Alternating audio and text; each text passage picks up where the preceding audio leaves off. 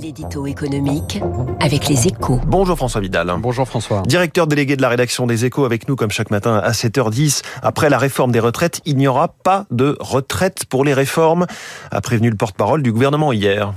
Et il s'est même montré un peu plus précis, hein, puisqu'il a indiqué que certains des chantiers à venir seraient sans doute, je cite, impopulaires mais nécessaires. Ce genre de déclaration n'est évidemment pas de nature à calmer les esprits. On pourrait même considérer qu'elle revient à mettre du sel sur les plaies au moment où les épisodes de violence se multiplient.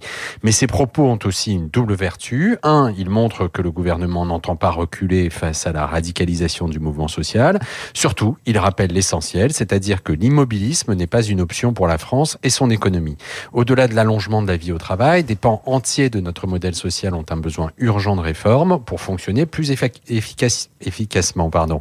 Qu'il s'agisse notamment de la qualité de notre système de santé ou de notre système éducatif, du marché de l'emploi ou de l'usage de l'argent public, ces sujets ne pourront pas attendre quatre ans de plus pour être réglés. Mais comment sortir de l'impasse actuelle alors que les syndicats exigent une pause sur les retraites avant de renouer le dialogue? Alors il y a évidemment la piste politique, hein, celle d'un élargissement de la majorité, mais les républicains n'ont pas été des alliés fiables dans la bataille des retraites, et surtout construire une coalition prendra forcément du temps. Or, le temps manque cruellement alors que la situation menace de dégénérer.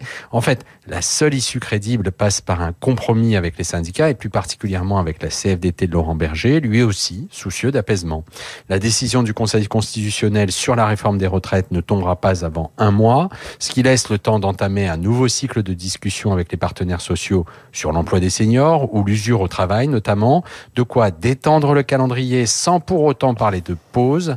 La voie est étroite, mais elle existe, François. Macron cherche une issue sans se renier. C'est euh, à la une de votre journal Les Ce matin. Merci François Vidal. Natacha Chavala est avec nous dans quelques secondes sur Radio Classique pour euh, comprendre ces nouveaux soubresauts Boker.